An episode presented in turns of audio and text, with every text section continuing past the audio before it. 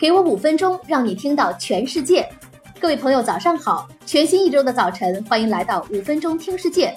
我们一起关注昨夜今晨全球 news top ten。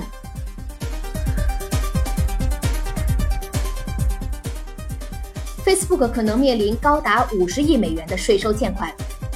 据 Facebook 上周四透露，Facebook 因其转移资产到爱尔兰公司来避免高税收这一行径被国税局调查后，可能面临巨额税款。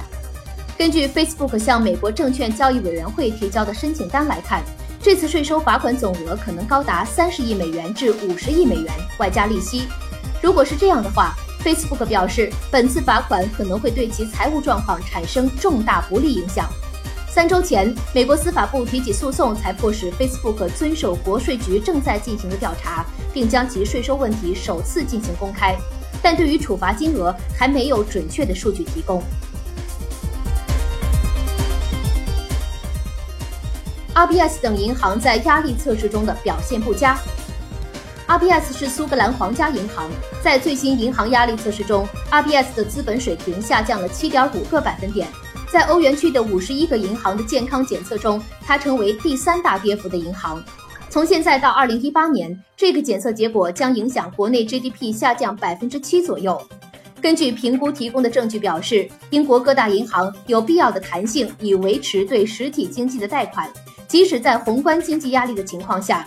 英国央行表示，他们相信在他们提供的策略下，会将 RBS 变成低风险、有弹性的银行。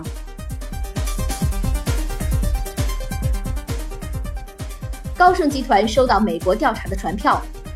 据业内知情人士透露，美国当局已向在国际丑闻中心的科德曼高盛集团发出传票，就其与马来西亚投资基金的事件进行调查，并且据司法部和证券交易委员会称。在得到这个消息后，高盛的股票从年初已经下降了百分之一点零七。虽然在收到传票后，高盛集团已向美国当局提供了相关文件，但是当局还想就有关问题对高盛的现任和前任员工进行调查。可惜，截止到上周五，相关会议也未能举行。石油巨头埃克森美孚利润暴跌百分之五十九，至十七年来最低点。最大的美国石油公司因廉价石油的拖累，其利润在第二季度暴跌百分之五十九，跌至仅收获十七亿美元。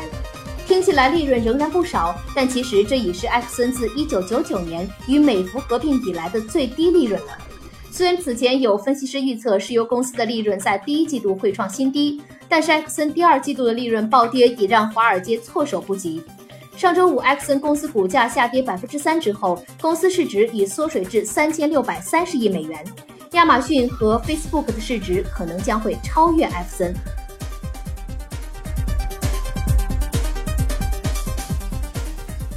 摩根士丹利警告货币交易者，以最坏的打算来对美元。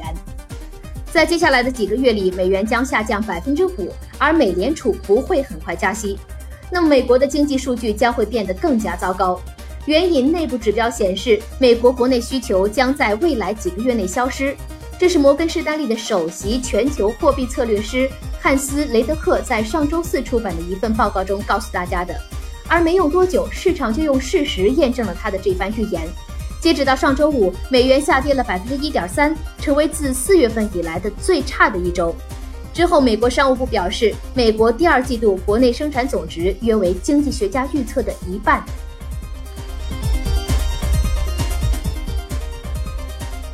苹果手机 iPhone 七或于九月九号开始预定。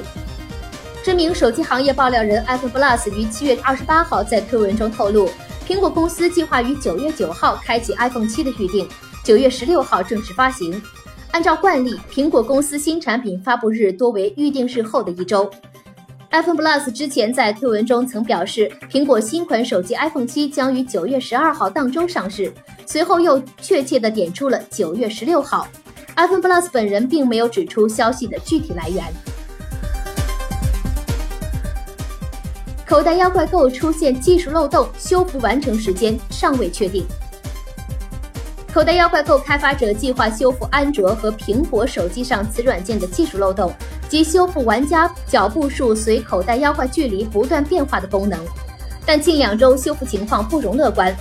正常情况下呀，口袋妖怪 Go 的显著特性为，距离口袋妖怪越近，玩家显示的脚步数会越少，从三步逐渐递减到脚印消失。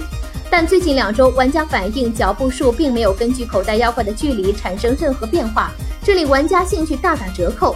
口袋妖怪 Go 开发者已着手修复此漏洞，最终更新时间尚未确定。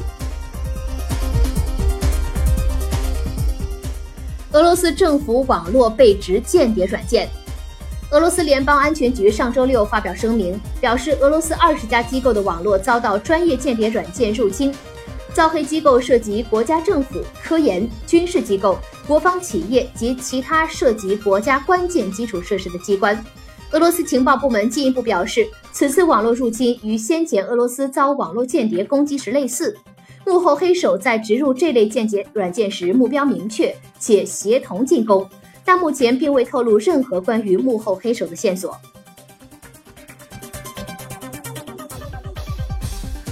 Windows 十周年，微软公司推出最新红十二系统。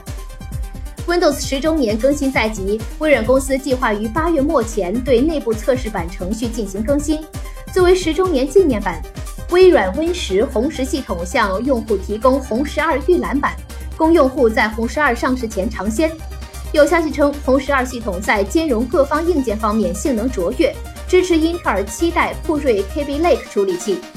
微软公司表示，红十二系统多处细节改动建立于用户反馈之上，改进显示缩放功能，全面更新图标，转换夜间模式，均为用户所倡导的。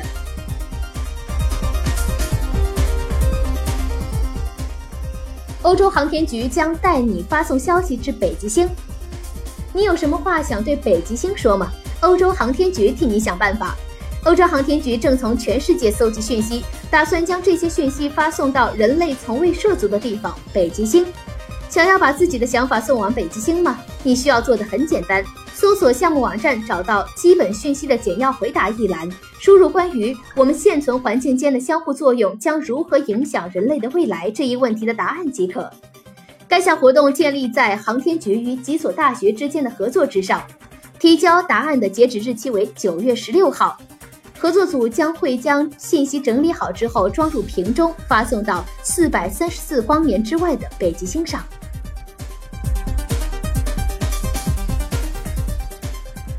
好了，今天的全球 News Top Ten 就是这样了。感谢您的收听，祝您一周好心情，再会。